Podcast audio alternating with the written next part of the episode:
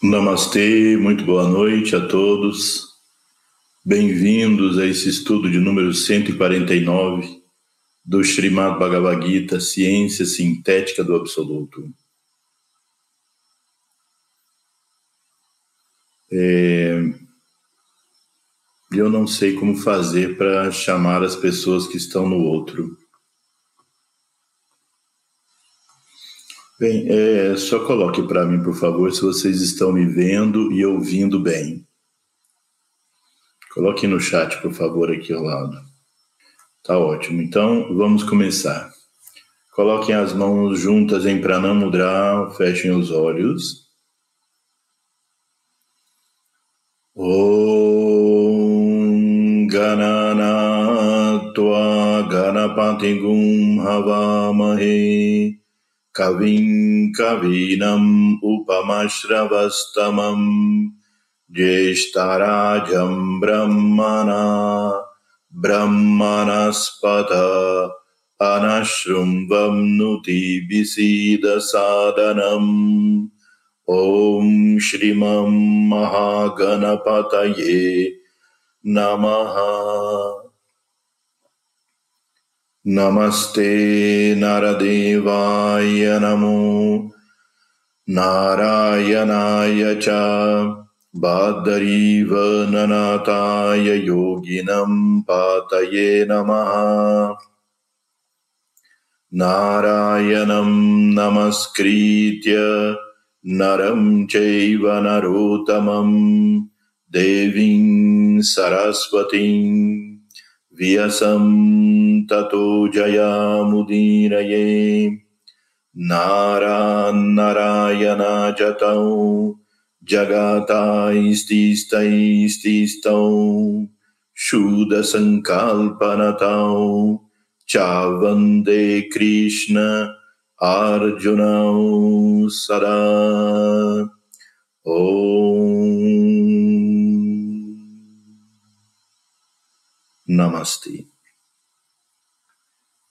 Bem, então nós estamos agora estudando o capítulo 20,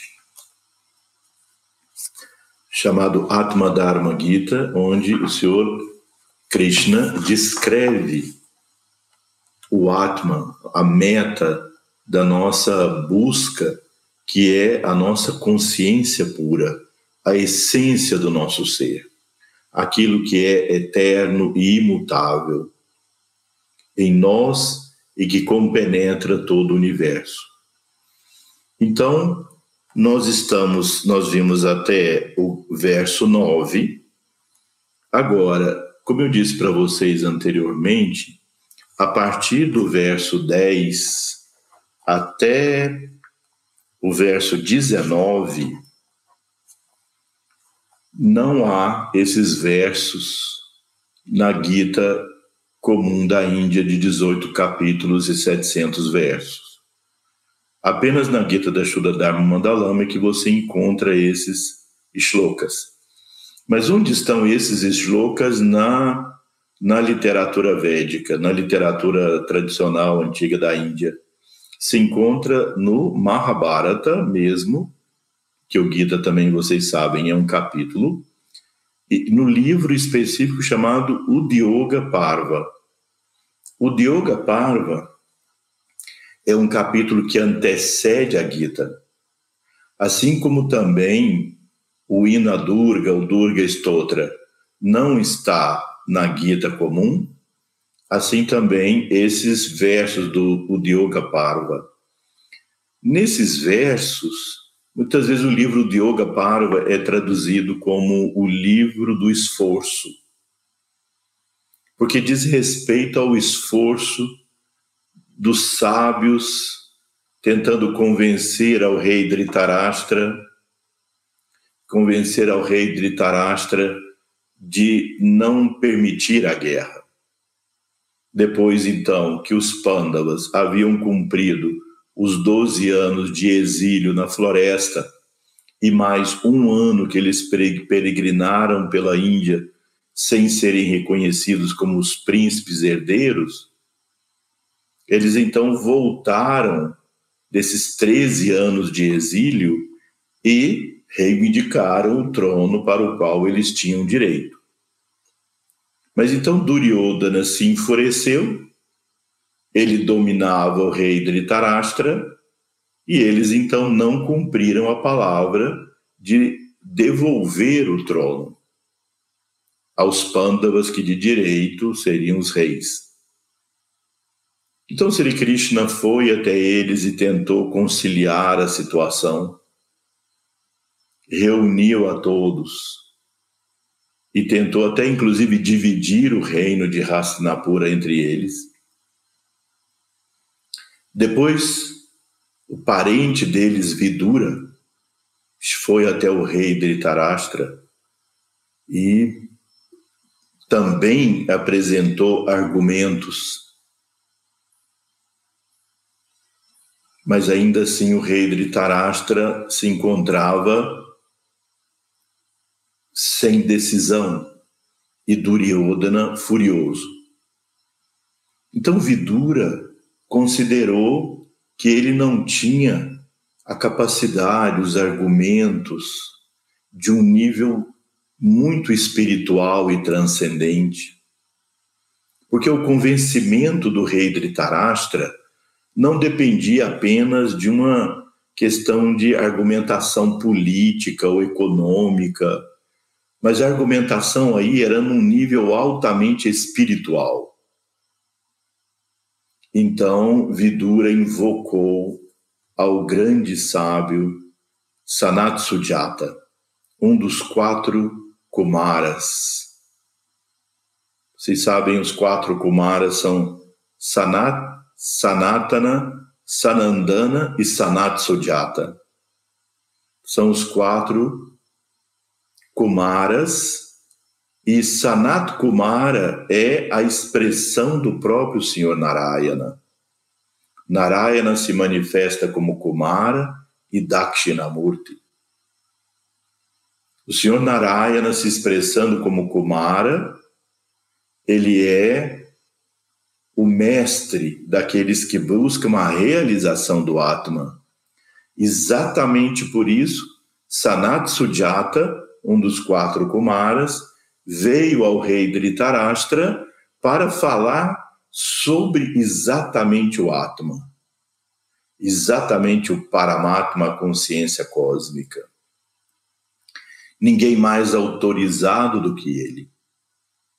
Na Gita da Shuddharma, em algum tempo imemorial, os sábios antigos colocaram esses versos como versos do próprio Sri Krishna não há nenhuma menção nesse capítulo e nenhum outro que esses versos não tenham sido ditos pelo próprio Senhor Krishna.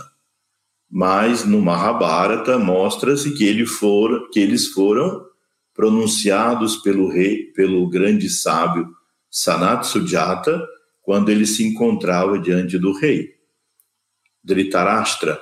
Então Dhritarashtra fazia algumas perguntas e ele contestava nessa forma de shloka. Então vamos ver o verso 10. Os devas também anelam ver aquele que é Shukra. E aí, entre parênteses, vem o imperecível Akshara.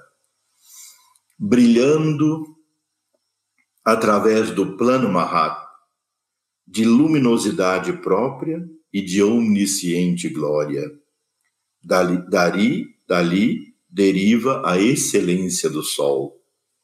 Vocês veem que esses versos agora são extremamente desafiadores na sua compreensão, porque eles têm um profundo simbolismo e vê-se mesmo estilo diferente daquele que Sri Krishna expõe, que é mais simples, mais claro.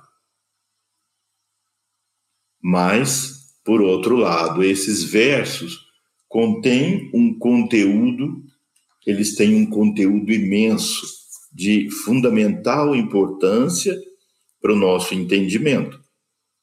Então, o verso 10 é: Yatat Dipyamanam Mahe Mahadyashah Tadvai Deva Upashante Yasmat Shudarko Virajate. Então, aquele que é o Shukra, brilhando através do plano Mahat. Bem, então aqui vem algumas coisas para nós estudarmos. Primeiro, o significado da palavra Shukra. Shukra tem vários significados conectados. A palavra Shukra significa luminoso, brilhante. Se refere a algo brilhante e luminoso. Então, tem várias exceções para a palavra Shukra. Por exemplo, no próprio Mahabharata, Shukra foi um grande guru, um grande mestre, que é dito que ele se dividiu em dois. Um passou a ser o mestre dos devas, ele era a fonte da sabedoria dos devas, e o outro, a outra parte dele passou a ser a fonte de sabedoria dos Asuras. Veja que é interessante essa noção de Deva e Asura, primeiro. Você vê na teologia cristã, ou judaico-cristã, os anjos e os demônios, desculpem, os anjos representam a pureza, sátua, enquanto os demônios representam tamas. Então, os anjos são puro sátua, os demônios são puro tamas. E eles moram em regiões geográficas diferentes e raramente acessíveis um para os outros, um pelos outros. Então, o céu é a morada dos anjos, o inferno a morada dos demônios. Então, ficou bem caracterizado essa dicotomia entre Deva e Asura, ou entre anjo e demônio, baseado em que o anjo é Suda Sattva, puro Sattva, e o demônio é puro Tamas. Nessa história, na, digamos, digamos, na mitologia védica, primeiro que o, geograficamente eles habitam a mesma região, coabitam o mesmo espaço. E nem os devas são puramente sátua, nem os asuras são puramente tamas. Os devas são mais sátvicos. Os asuras são mais tamássicos. Mas quando se fala dos asuras, por exemplo, quando você lê no Mahabharata sobre o próprio Duryodhana, e quando você vê no Ramayana sobre uh, os demônios, sobre o rei dos demônios Ravana, já falei disso para vocês sobre Ravana. Ele era visto pelas pessoas que moravam, os súditos de Ravana, o viam como um grande rei, como uma pessoa boa, benéfica. Ravana escreveu um texto de Ayurveda. Ele era compassivo com seus súditos. Mas o que caracteriza a Sura Bhava é a motivação egoísta. Então, Duryodhana, mesmo sendo portador de nobres qualidades, Dhritarashtra, o rei, mesmo portador de nobres qualidades e capaz de um diálogo espiritual muito elevado, ainda assim, a motivação das ações é egoísta, ou elas foram egoístas neles. Ravana, quando captou, raptou Sita, se interessava no seu prazer pessoal. Duryodhana, mesmo reconhecendo os primos, mesmo tendo certos atos nobres, a motivação era egoísta para manter todo o reino para ele, o que levou a essa destruição. O rei Dhritarashtra, ainda que com toda a sua pureza e elevação espiritual, mas ainda era movido por tamas, porque ele era incapaz de iniciativa própria e se deixou dominar completamente por Duryodhana. E o Destira, o irmão mais velho dos Pandavas, o irmão mais velho de Arjuna, ainda que seja uma pessoa extremamente nobre e elevada, tinha o vício do jogo. E isso levou à perda do reinado por aquele tempo, apostando inclusive Draupadi. Ou seja, eles representam muito mais o nosso estado humano, os devas tendo muito mais sattva, os asuras tendo muito mais rádias e tamas, mas nós somos seres de natureza mista, assim como também os devas e asuras. Então, Shukra, numa representação no Mahabharata, ele foi o mestre de ambos, ensinando o lado puro e elevado para ambos, demônios e devas. Shukra, no, na astrono, astronomia e na astrologia, no Jyotish, Shukra é o planeta Vênus planeta que brilha no céu. O dia de Shukra é sexta-feira. Em muitos idiomas também é assim. Venerdì, italiano, para representar Vênus. Vênus é Shukra. No Ayurveda, Shukra é o nome do tecido reprodutivo. Na astrologia, Shukra, o planeta Vênus, quando potente no nosso mapa, quando bem exaltado, nos dá beleza, o gosto pela arte, beleza até física, o gosto pelos perfumes, pela arte, pela música, o estímulo mais sensual,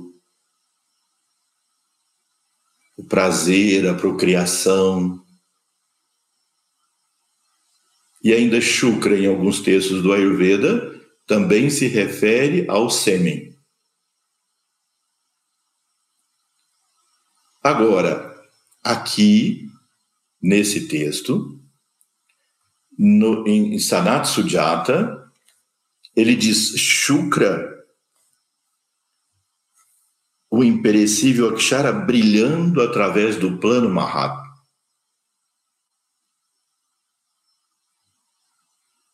Então, vocês se lembram?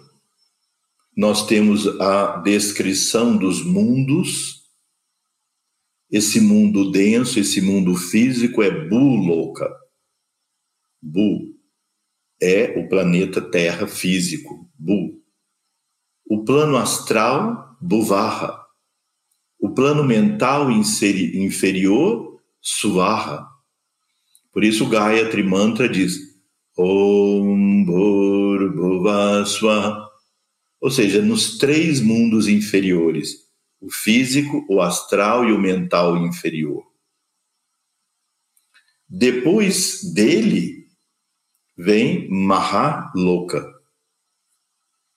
Mahaloka é o mundo mental superior. Cada plano é dividido em sete subplanos.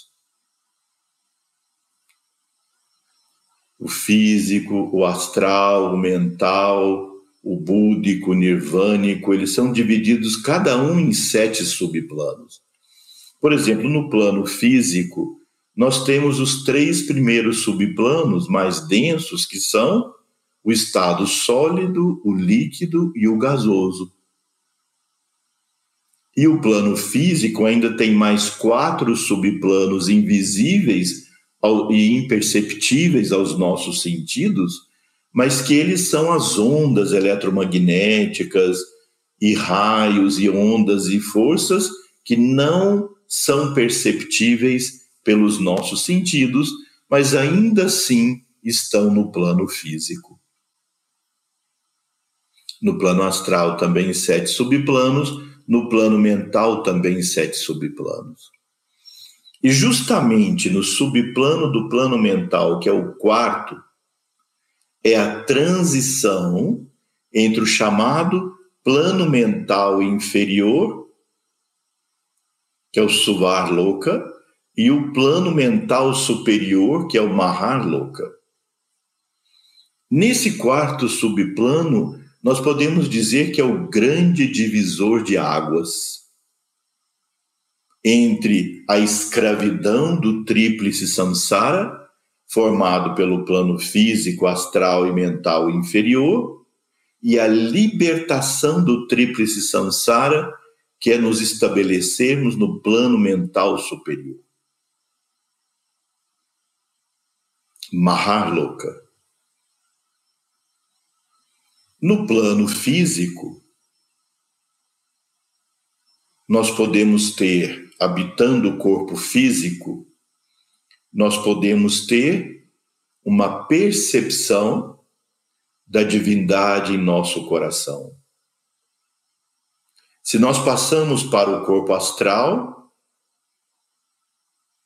Prana Maya Kosha, nós conseguimos perceber essa chama.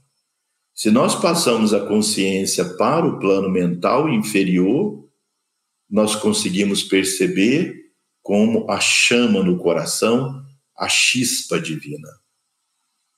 Mas se a nossa consciência, pela prática e a graça divina, consegue transcender o plano mental inferior, então nós entramos no plano mental superior e a grande diferença entre o mental inferior e o mental superior é a maneira com que se adquire conhecimento.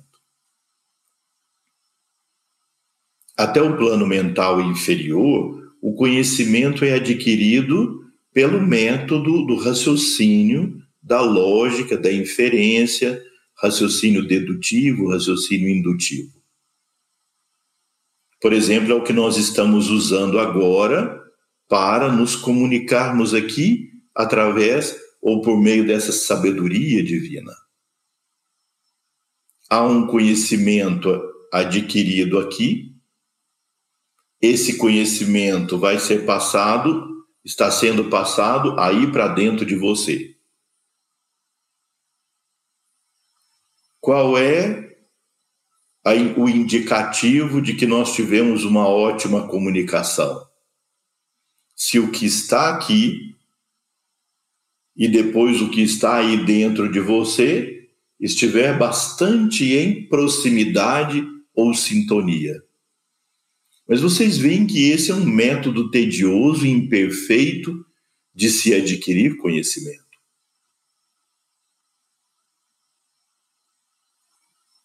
É preciso, então, articular palavras, fazer uma linha de raciocínio, mostrar imagens.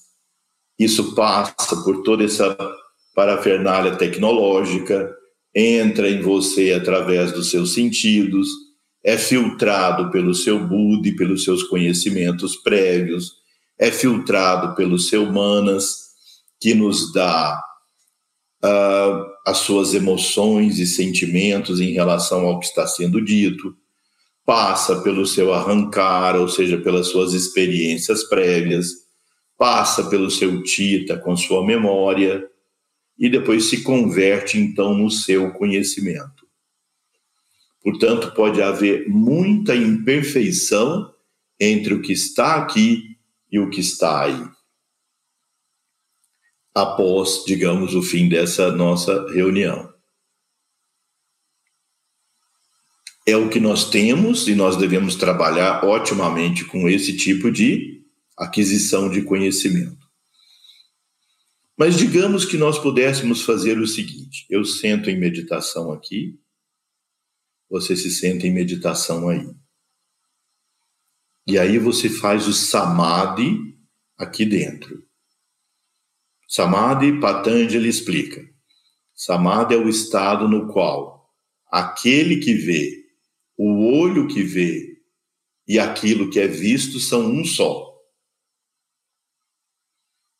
Então, digamos, aquilo que é visto está aqui dentro. O olho que vê é o seu instrumento de percepção. E aquele que vê é você. Ou seja, nesse estado, você, seu instrumento de percepção, que é sua mente, e o conhecimento que está aqui dentro se fundem em um só. Nesse instante, há um perfeito download, há uma perfeita unidade.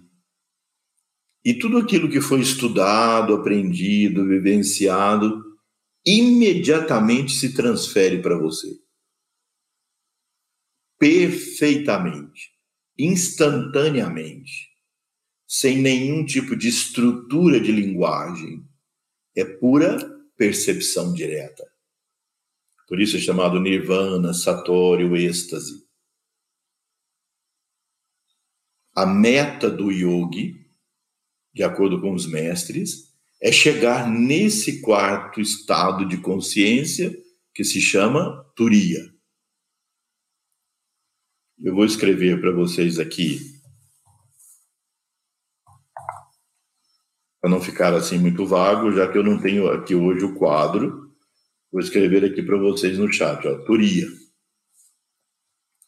Turiya é a meta inicial do yogi chegar ao quarto famoso estado de consciência.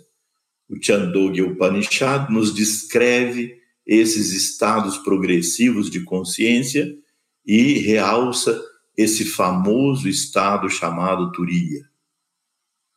Portanto, a meta, a nossa meta, a sua meta, a nossa meta como yogis, como praticantes de yoga, é alcançar esses, esse quarto estado de consciência. E por que alcançar esse quarto estado de consciência é tão importante? Porque alcançando esse estado, nós temos a percepção do Paramatma, que aqui Sanat Sujata ou Sri Krishna aqui na Gita chama deu o nome de Shukra. Então aqui houve uma identificação do termo Shukra com o Paramatma. Ou seja, é o verdadeiro primeiro estado em que nós, de fato, tomamos consciência da unidade suprema. Nesse estado, não há Deus e eu, não há universo, eu e Deus, só há Ele, não há dois, só há um não há divisão, não há separatividade. Só há um se manifestando como o todo. Por isso, aqui no termo sânscrito é usado a palavra tat. Vejam aqui também no, no, no chat. Tat. Tat é traduzido como aquilo ou aquele. Aquele dá uma noção de uma identidade pessoal. Aquilo é impessoal.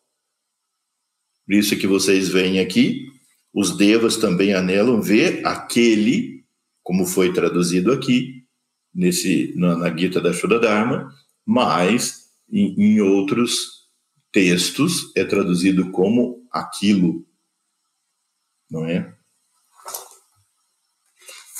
Veem que no sânscrito,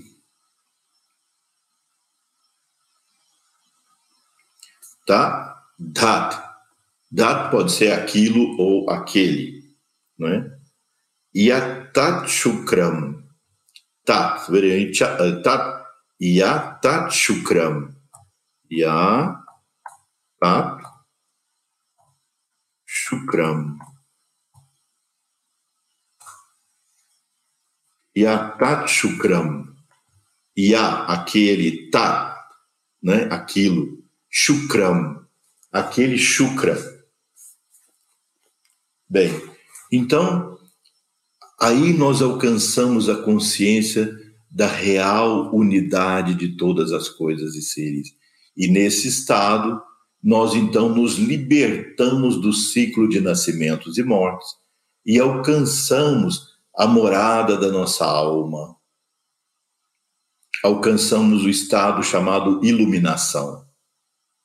Já não necessitamos mais nascer e morrer nesse mundo por compulsão do nosso karma, compulsoriamente pelo nosso karma. Nós então alcançamos o estado de verdadeiro yogi. Os textos antigos dizem: só pode ser chamado yogi aquele que alcançou esse quarto estado. Os outros recebem o nome de yogi por cortesia. Então, aquele ou Tat Shukram é o Paramatma é o oceano de consciência, de puro ser. Então, Shukram, porque ele brilha, é pura luz. Aquele que é Shukra, brilhando através do plano Mahat, de luminosidade própria e de onisciente glória. Dali deriva a excelência do Sol. Aqui, o Sol representa Atma. O quarto plano, no quarto plano, Mahat, ou Mahar Loka, o yogi percebe a divindade como Paramatma, o Supremo. Um, sem dois, só a Ele, eu sou Ele, só tem Ele.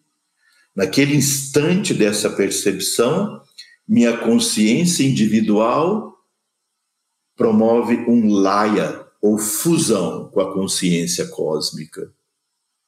Laia ou fusão. Mas, quando a consciência retorna para o corpo, o eu individual continua existindo só que agora completamente conectado a essa consciência cósmica. Prova disso, vocês veem que os grandes sábios mais conhecidos que chegaram a esse estado, como Ramana Maharishi, Ramakrishna Paramahamsa, etc., quando eles voltavam à consciência individual, após ter várias vezes alcançado esse estado de uh, do Supremo Shukra, Paramatma, de certa forma eles conservavam hábitos e costumes próprios daquele povo, daquele momento, daquela época historicamente. Como Santa Teresa de Ávila, São João da Cruz, alcançando também esses estados de chamado supraconsciência ou paramatma, consciência cósmica, quando voltavam, voltavam a estrutura psicológica, cultural daquele povo, daquele momento, daquela cultura, que é a agregação do nosso ego, formado pelas nossas memórias. Porém, tudo isso mergulhado naquela naquela iluminação, na sabedoria, na grandeza, na, na conexão divina que esse ego individual conseguia realizar. Mas no momento da do êxtase nesse quarto estado, há um laia ou fusão. Depois diz, dele o sol deriva sua excelência. Aqui o sol é o Atma no terceiro plano. É o Atma, repito, no terceiro plano. quando o yogi, sentado em meditação, com a consciência no corpo físico, realiza essa chama no coração, ele realiza como som, como verbo, akshara. Quando ele traslada a consciência para o pranamaya kosha, e faz seu sadhana com a consciência no pranamaya kosha, se ele estivesse sentado numa sala de polissonografia, de estudo do sono, todo monitorizado, o especialista que estivesse avaliando o yogi sentado ali, fazendo a sua meditação com a consciência já trasladada ao prana maya coxa, ele descreveria essa pessoa está em sono, porque a temperatura corporal é de quem está dormindo, as ondas cerebrais são é de quem está calmamente dormindo, a respiração, todo o metabolismo é de quem está dormindo. Quando você está dormindo, é, passam pessoas, falam e tal, e você não ouve. Então, a consciência do yogi está completamente lúcida, mas desconectada do mundo exterior, igual alguém que está dormindo. Só que ela está completamente consciente para o seu interior. Nesse estado, quando o yogi medita e faz seu sadhana aí, em um momento ele alcança o samadhi. Já sem as amarras e obscuridade do plano físico e do corpo físico. Então ele realiza o diva, a alma eterna. Todo o potencial dos poderes e sabedoria conquistados ao longo de todas as vidas retornam à sua consciência. Não necessariamente a memória dos fatos, não as histórias do que a pessoa foi, eventualmente, óbvio que sim, mas muito mais os poderes e capacidades adquiridos ali, ao longo das vidas. Mas quando a consciência ainda traslada para o terceiro corpo, o Manomaya, coxa, e o yoga então entra no plano mental ou suvar louca, antes ele estava no buvar, agora entra para o suvar louca, se ele estivesse sentado numa sala de polissonografia, o laudo seria estado de sono profundo. Aquele sono onde não há movimento mental. Quando Patanjali descreve o seu yoga, yogash chitta vritti nirodha. Yoga se realiza quando você suprime as ondas da mente, os vrittis. Então, nesse estado, o yogi não tem nenhum vritti. Então, naquela polissonografia, as ondas cerebrais ainda são mais lentas, temperatura corporal ainda mais baixa, toca uma banda de música e ele não ouve porque está completamente lúcido e interiorizado. No entanto, a consciência, estando nesse estado, ele desperta o samadhi. E aí ele compreende e ele realiza o ser como chispa no coração ele percebe um sol resplandecente no seu coração espiritual. Há ainda a concepção dual de Atma e Prakriti. Quando a consciência passa para o quarto estado de Turiya, que eu já mencionei, nele Atma e Prakriti são um só, em Brahm, no Paramatma. Agora, nesse estado ainda há a dualidade, uma consciência imutável que compenetra tudo e a matéria em constante movimento. Então, no terceiro estado, se percebe a chama no coração. Por isso é que diz: dali deriva a excelência do sol. Veja como é simbólico isso, tão profundamente trazido pelo, pela própria divindade se manifestando como Sanat Sujata, como Sri Krishna. Do Paramatma, a chama no nosso coração deriva sua excelência.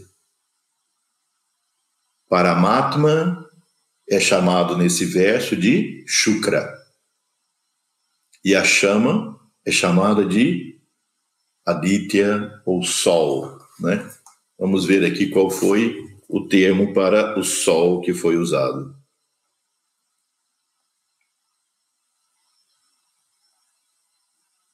Yasmat Sudarko Virajate. Virajate é o nome que se deu aqui ao Sol. Depois, do Shukra se origina o cosmo manifestado. Do quarto estado de consciência, do quarto plano, Mahar Loka, é dito que aí existem as sementes de toda a criação. O universo é uma grande sinfonia. O universo é vibratório. Vocês sabem, no, no Caibalion de Hermes Trimegistro, ele começa dizendo: tudo no universo é vibração. Ou seja, o universo inteiro é sonoro, é Shabda, Brahm. Ou seja, Brahm, o absoluto, no estado Shabda. Shabda é som. Shabda é o som cósmico, é a vibração, o expanda, a vibração cósmica. Então, é como nós pudemos, se nós pudéssemos imaginar que quando você vai construir algo, supõe você vai fazer uma casa. Onde você faz a casa primeiro? No seu plano mental. Você constrói a casa no plano mental. No plano mental superior, a mente cósmica, o Paramatma, cria as sementes da criação. Por isso a palavra Shukra, em outras versões do Mahabharata, eu procurei outras versões para ver como eles traduziram dentro do Mahabharata, os eruditos da Índia, como eles traduziram esses versos. Então, um deles, mais do Mahabharata mais popular, traduziu como Shukra como semente. Porque dentro da mente divina que é Mahat, o Supremo constrói as sementes da criação. Se você vê, por exemplo, uma, uma mangueira, uma árvore que produz manga, no caroço da manga, na semente da manga, tem o potencial da árvore toda. Você planta isso e vira árvore, que produz milhares, milhares e milhares de frutos. Assim como diz na própria Gita, é uma árvore que ele chama árvore asfata, que é a ficus religiosa, porém que as raízes estão acima e os ramos e folhas abaixo. Acima é no Paramatma, no plano Mahat. Aí tem as sementes da criação. E essas sementes são sonoras. Por isso, os sábios entram em meditação e entram nesse plano da pura consciência e eles captam esses sons originais do universo. E esses sons originais são sementes, por isso são chamados de Bija Mantra ou Bijakshara. Os sons semente, os sons em forma de semente. Daí, desses bidjas, se derivam os mantras. E dos mantras se materializa o universo. Então é como se no plano Mahatma houvesse uma partitura para se tocar a sinfonia cósmica, determinando ritmos. Por isso diz: do Shukra se origina o cosmo manifestado e por sua energia o cosmo manifestado se desenvolve. Quem é a energia que move o universo? A Shakti, a deusa, a Shakti, Devi ou Yoga Devi.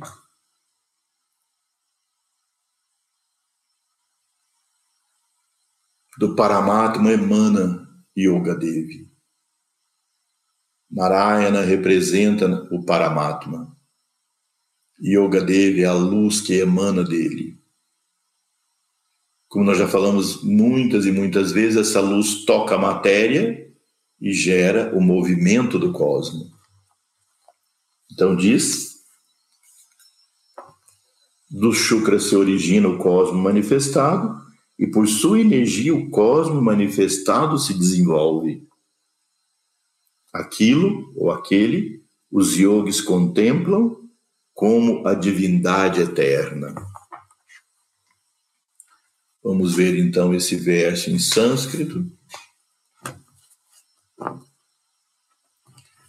Shukrat Brahma Prabhavati Brahma Shukrena Vardati yoginashtam prapashyanti bhagavantam sanatanam.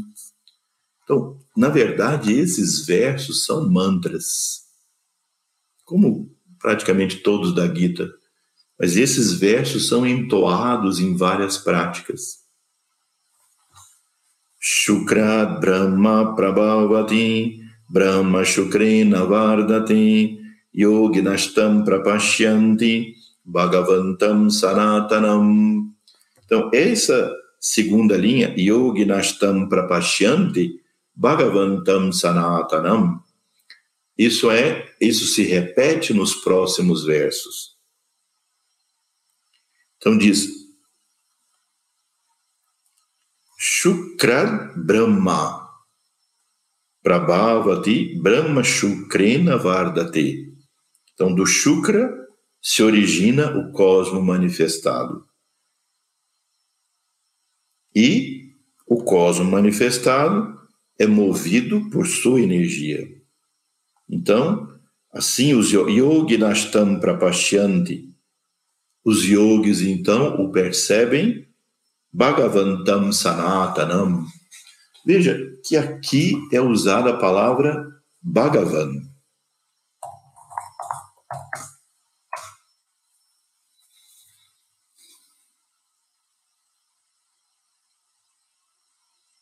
Na divindade existem sempre dois aspectos. O Parabrahma e o Aparabrahma. O Parabrahma é o transcendente. Vai haver sempre um aspecto da divindade que nós não conseguimos compreender e perceber, que vai além de toda compreensão. Infinitamente além de toda compreensão. A esse aspecto que está além da compreensão se chama Parabrahma. E o aspecto dele que pode ser compreendido e que move o universo é Bhagavan, é Ishvara. Então, o que é Bhagavan, o que é Deus. Deus é o aspecto compaixão do Parabrahma. Algo silencioso, transcendente, incompreensível no Parabrahma. Mas aquilo nele que é a compaixão pelo universo, que move as coisas, que sustenta as coisas. Ele é o nosso Deus. Ele é aquele que se conecta com o universo. O aspecto dele que se conecta, a parte dele que se conecta. Mesmo para aqueles que acreditam na impessoalidade do absoluto. Shankaracharya, por exemplo, Adi Shankaracharya, ele elogiou infinitas vezes ao Ishvara. Ishvara não é um deus, um dos deuses dos devas.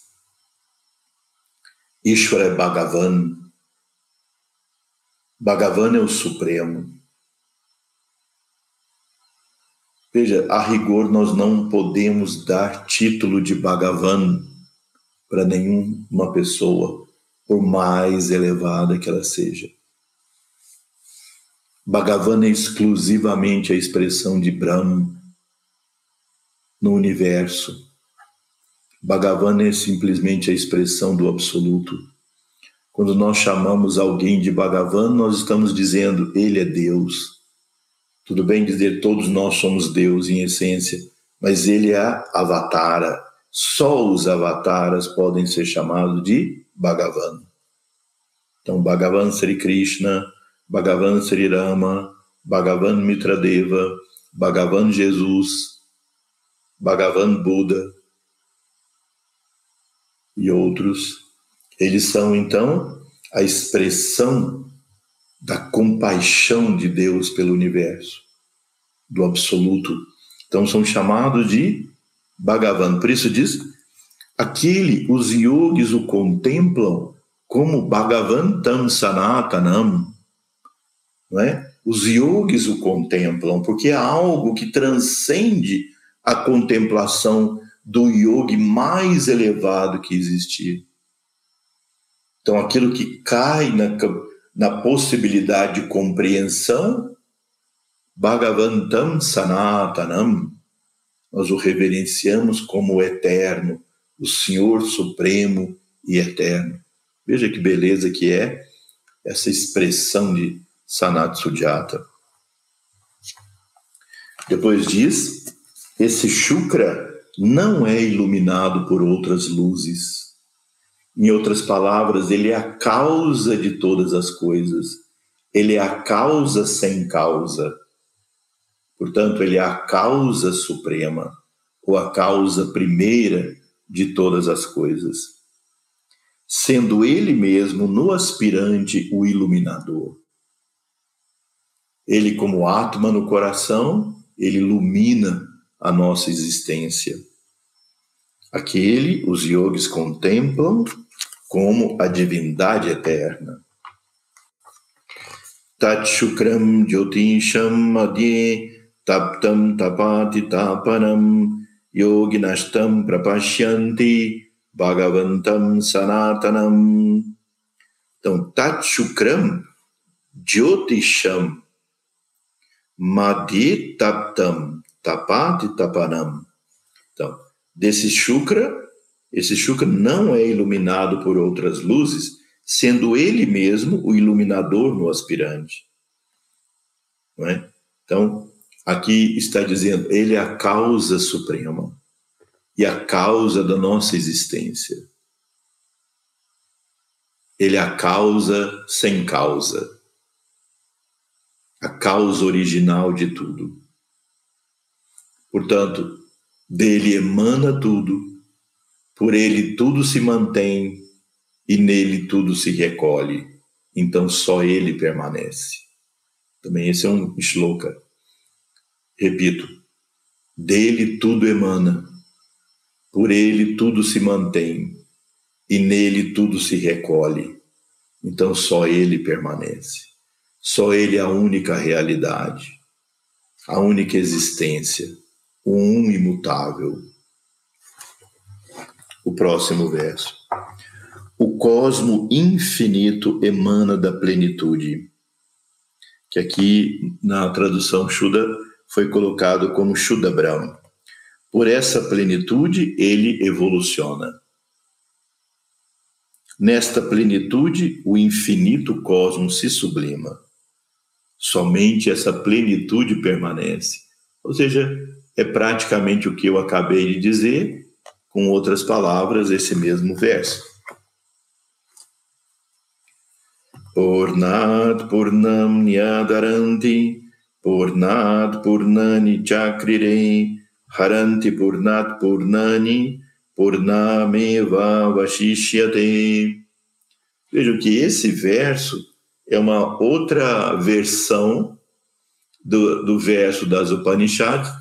Om Purnamada Purnamidam Purnat Purnamudachyate Purnasya Purnamadaya Purnameva Vashishyate Om Shanti Shanti Shanti é o mesmo conteúdo. Se eu não, tudo está contido no todo. Se eu tirar tudo do todo, o todo ainda continua sendo tudo.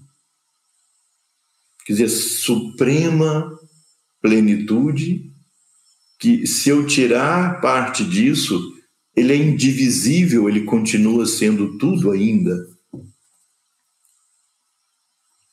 Então, repito o instante.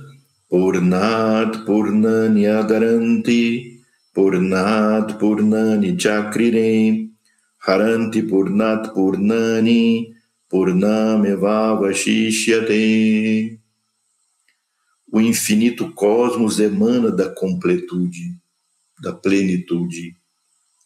Por esse por essa completude, o infinito cosmos evolui.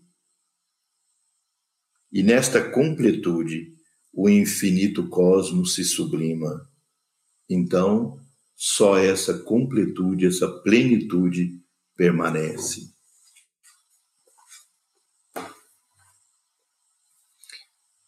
Ou seja, do Paramatma o universo emana.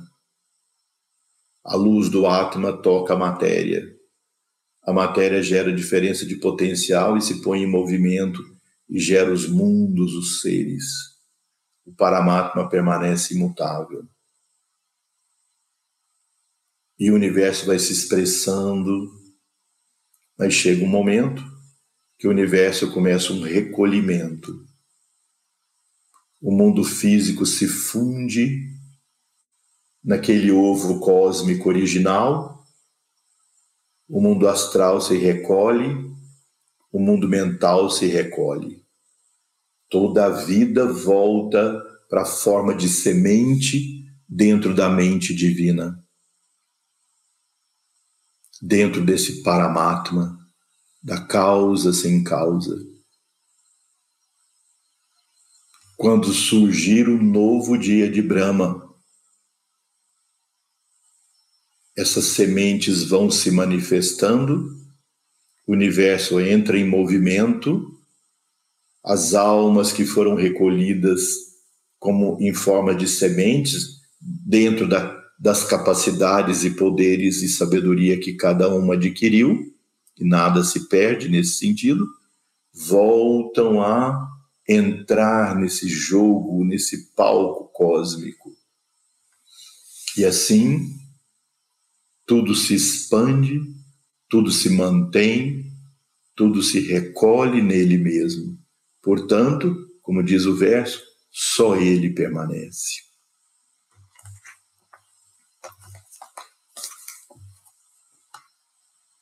tudo emana dela. Não, antes aqui, desculpem. A divindade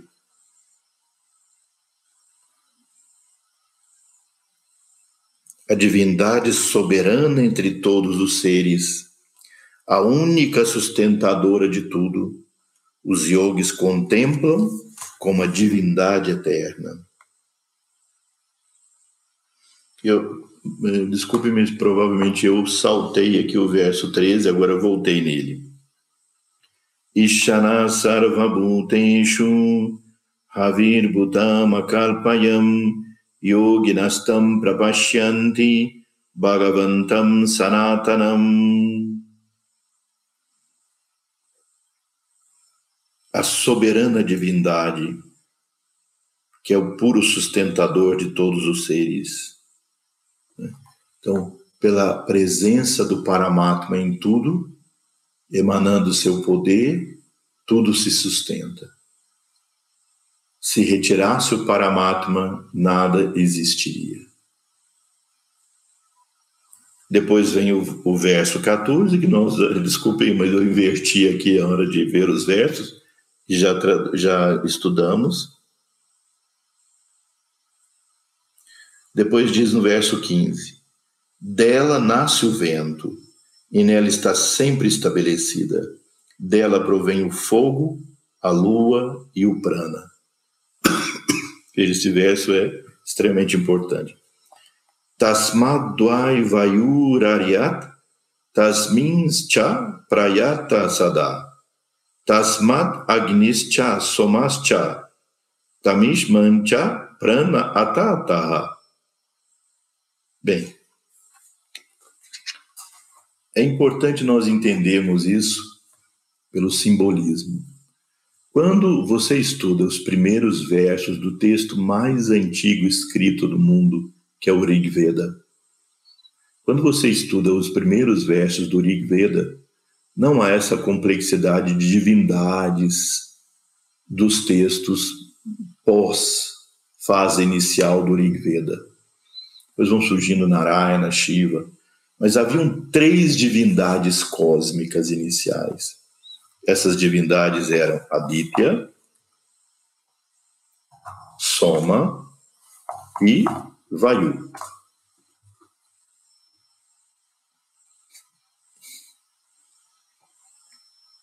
Aditya é o Sol, Soma a Lua e Vayu o vento.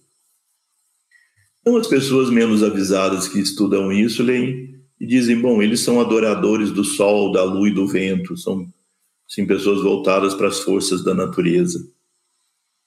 Mas essas três coisas simbolizam muito além disso. Aqui fala dela, né, dessa, dessa plenitude e da força divina, nasce o vento. Vayu é vento. A palavra melhor para dizer vayu, para traduzir vayu, é vento. Muitos traduzem como ar, mas a palavra vento é melhor. Por exemplo, eu sei que essa sala tem ar indiretamente porque eu respiro. Mas como eu sei que aqui tem ar? Quando venta, o vento toca aqui meu cabelo, por exemplo, agora, toca aqui minha pele, eu sei que tem ar aqui por causa do movimento do ar, que é o vento.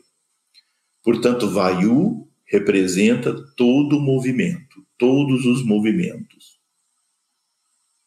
Vayu no universo é o movimento dos planetas em volta do Sol.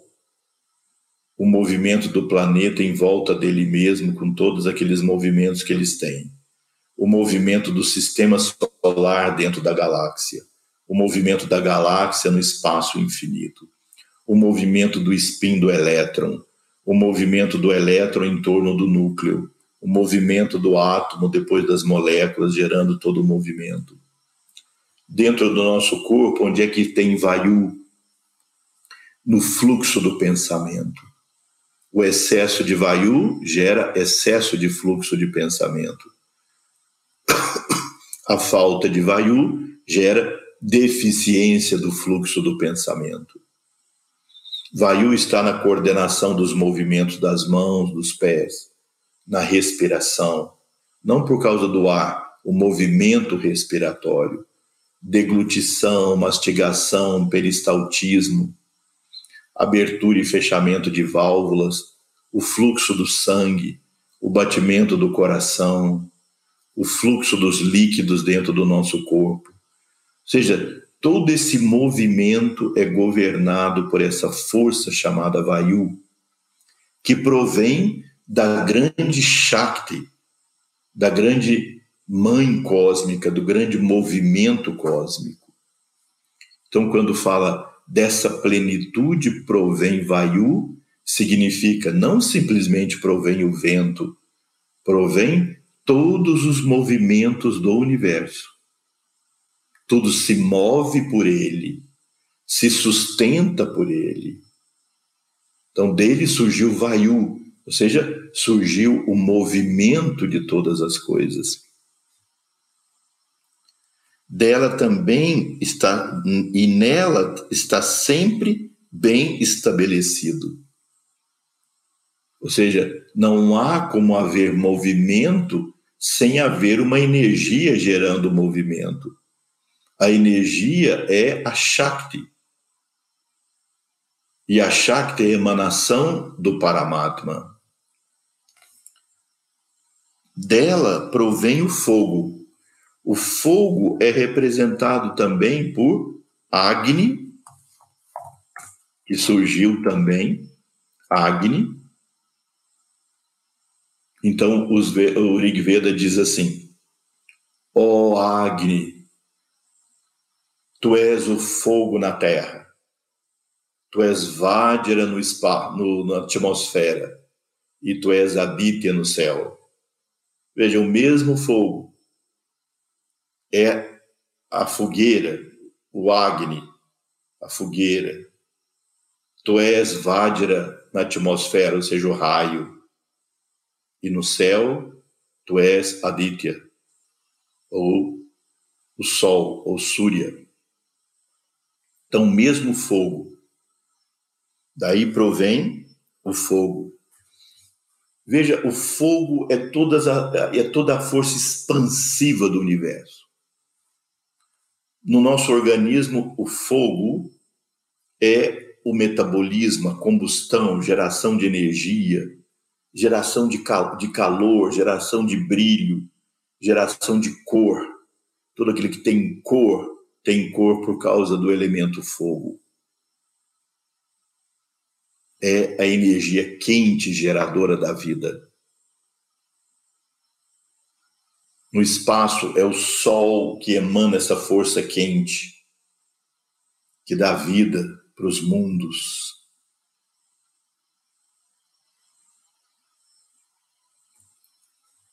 Nasce a lua. A lua é Soma ou Chandra. Por que então eles adoravam o vento, a lua e o sol? A lua é a força fria, a força captadora, a força agregadora. A lua representa, por exemplo, a força gravitacional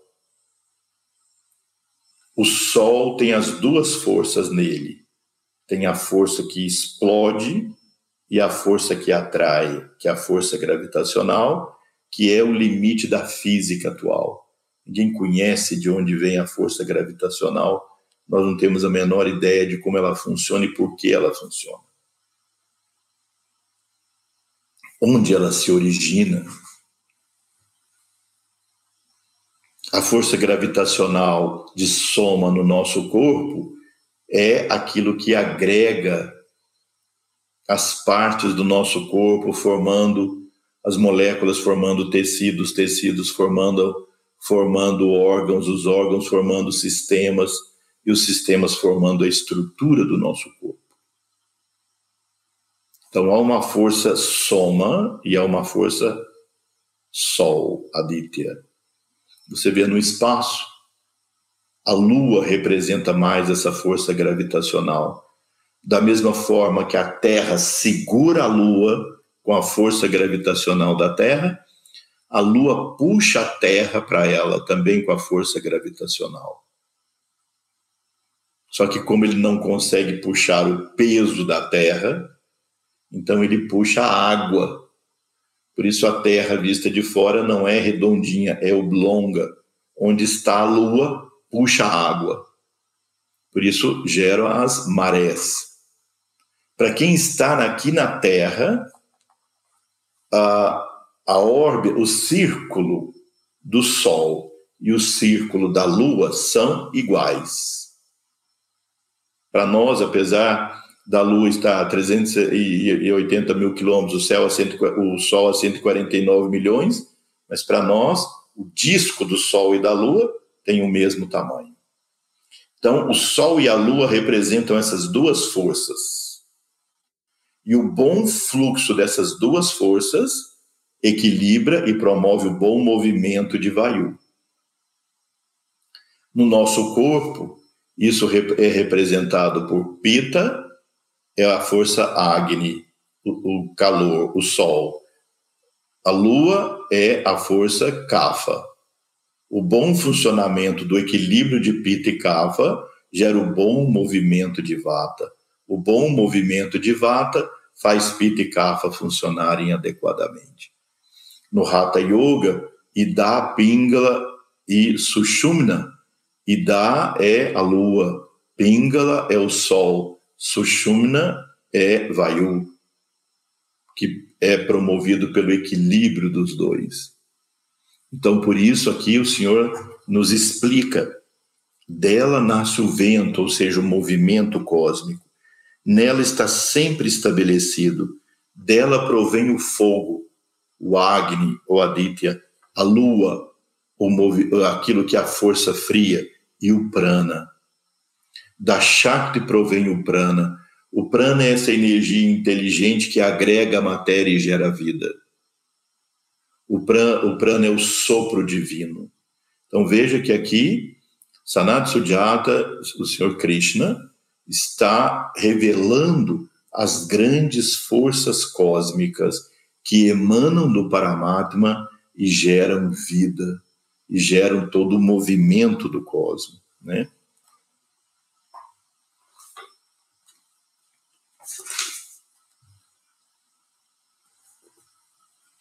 Tasmadvai vayuraitya tashmin cha prayataha sada tasmad agnischa somascha tamismin cha prana atataha. Então, esse é o verso 15 que nós acabamos de ver. Bem, então, nós completamos aqui o nosso tempo. Desculpem aí o atraso do início foi por alguma questão técnica aqui que eu não estava conseguindo passar de um programa para o outro. Mas, então, nós já completamos esse nosso estudo de hoje. Ele fica bem técnico, assim, tem momentos, né? Por causa da, da profundidade dos ensinamentos tão condensados assim nos versos. Então, agradeço a vocês mais uma vez a atenção e a participação não é? Vamos fazer então um mantra para encerrarmos. Om